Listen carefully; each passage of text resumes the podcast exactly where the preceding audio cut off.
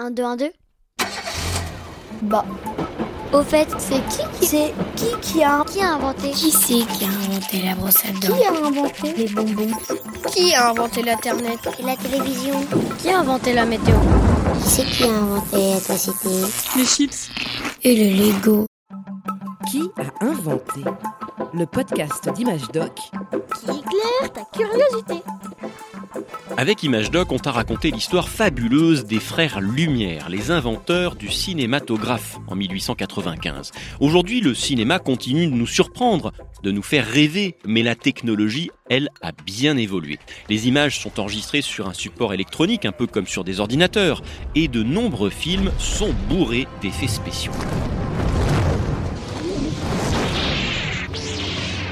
Est-ce qu'il y a quelqu'un qui a inventé les effets spéciaux? Eh bien, figure-toi qu'il était français, comme les frères Lumière. Il a même assisté à la première séance de cinéma, rappelle-toi, au Grand Café à Paris. Le cinématographe Lumière, un événement unique au Ah, monde. monsieur Méliès, vous êtes venu. Installez-vous. Georges Méliès était un magicien. Quand il a découvert le cinématographe, il s'est vite amusé à réaliser des films avec des subterfuges, des trucages si tu veux. Par exemple, il filme une dame assise sur une chaise et il la recouvre d'un drap. Puis il arrête la caméra, il remplace la dame par un squelette, il remet la caméra en marche et hop, le tour est joué. À l'image, on a l'impression que la dame s'est transformée en squelette. Les effets spéciaux vont ensuite évoluer au XXe siècle.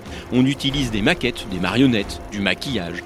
Et aujourd'hui, on est capable de faire beaucoup mieux grâce aux ordinateurs. C'est le métier de Gilbert Kinner.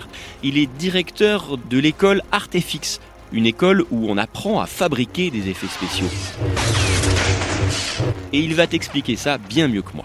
Un truc qui était hyper important au début du cinéma, c'est dire oula, mais il y a des décors, je peux pas les créer, c'est trop grand. On va créer ce qu'on appelle des miniatures, des maquettes. Et donc on va créer un décor, un, vaisseau spatial, une fusée, un bateau, un immeuble en maquette.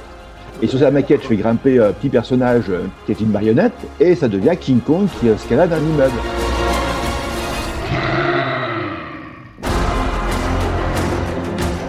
Un autre truc qu'on fait souvent, c'est on retourne la caméra. Et euh, Batman, par exemple, Batman qui escalade un mur d'immeuble. Ben, en fait, on mettait le mur à l'horizontale et Batman faisait semblant. Il marchait à l'horizontale. Et puis, comme la caméra était retournée, nous, on le voyait monter à la verticale. La technique a évolué. On s'est dit, Waouh, mais comment je pourrais faire pour, pour changer le fond derrière un acteur? L'image est devenue de noir et blanc en couleur. Et là, on s'est dit, ah, mais c'est bien ça. Donc, avec un petit peu de chimie dans le laboratoire, je vais dire tout ce qui est bleu dans l'image, ça va être une autre image. Et on a inventé le fond bleu. Et c'est comme ça qu'on a fait les premiers Star Wars. On a mis les, acteurs devant des fonds verts ou des fonds bleus, et on a dit voilà, par moyen chimique, je vais inventer un cache qui remplacera l'image bleue par une autre image. Et on était capable de mettre un acteur qui était en vrai euh, dans le studio, euh, on l'a mis dans l'espace. Le spectateur fait waouh Après cette étape de, pellicule couleur qui a permis de faire du fond bleu et du fond vert, est arrivée l'image électronique, l'image numérique. On a inventé ce qu'on appelle l'image de synthèse ou l'image 3D. C'est-à-dire qu'on est capable d'inventer de, des images totalement avec des ordinateurs et de créer donc des images qui sont aussi vraies que des images tournées avec une caméra. Mais la différence, c'est que comme là, on crée à partir de zéro, on peut faire ce qu'on veut. On peut créer des vaisseaux spatiaux, on peut créer des décors extraordinaires. Les effets spéciaux, pour moi, c'est ça. C'est permettre à un réalisateur d'inventer une histoire absolument incroyable et on va trouver le moyen de faire des images qui fait que le spectateur, toi, le jeune public, tu vas pouvoir le voir et tu vas faire juste waouh, c'est incroyable, ça me parle, ça me plaît et j'aime ça. Le voyage dans l'espace, c'est le voyage sous la mer, c'est le voyage dans le temps. On est des petits tricheurs, on triche avec l'image, on triche avec les émotions, on va, on va chercher à, créer de l'émotion.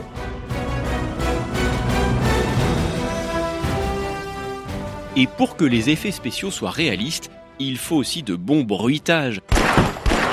Ça aussi, c'est un métier. D'imaginer des sons de monstres, de sabres laser ou de cheval au galop. On peut même transformer les voix pour faire croire qu'on est dans une pièce immense. Oh, y a quelqu'un? Parler comme un robot. Qui a inventé la robotique? Rire comme un monstre démoniaque. Je peux aussi avoir une voix lente et grave, comme un vieil arbre enchanté. ou très aigus. Comme une petite souris. Certains bruitages sont même devenus aussi célèbres que les personnages des films.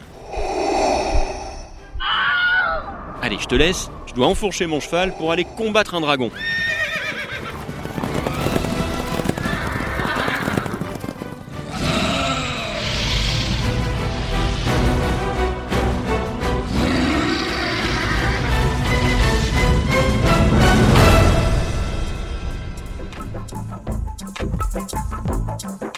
Si tu aimes qui a inventé, n'hésite pas à t'abonner, à nous mettre des étoiles ou des mots sympas sur les plateformes de podcast. Ça nous fait toujours plaisir. À la semaine prochaine. Un podcast original, Bayard Jeunesse, Billy de Cast.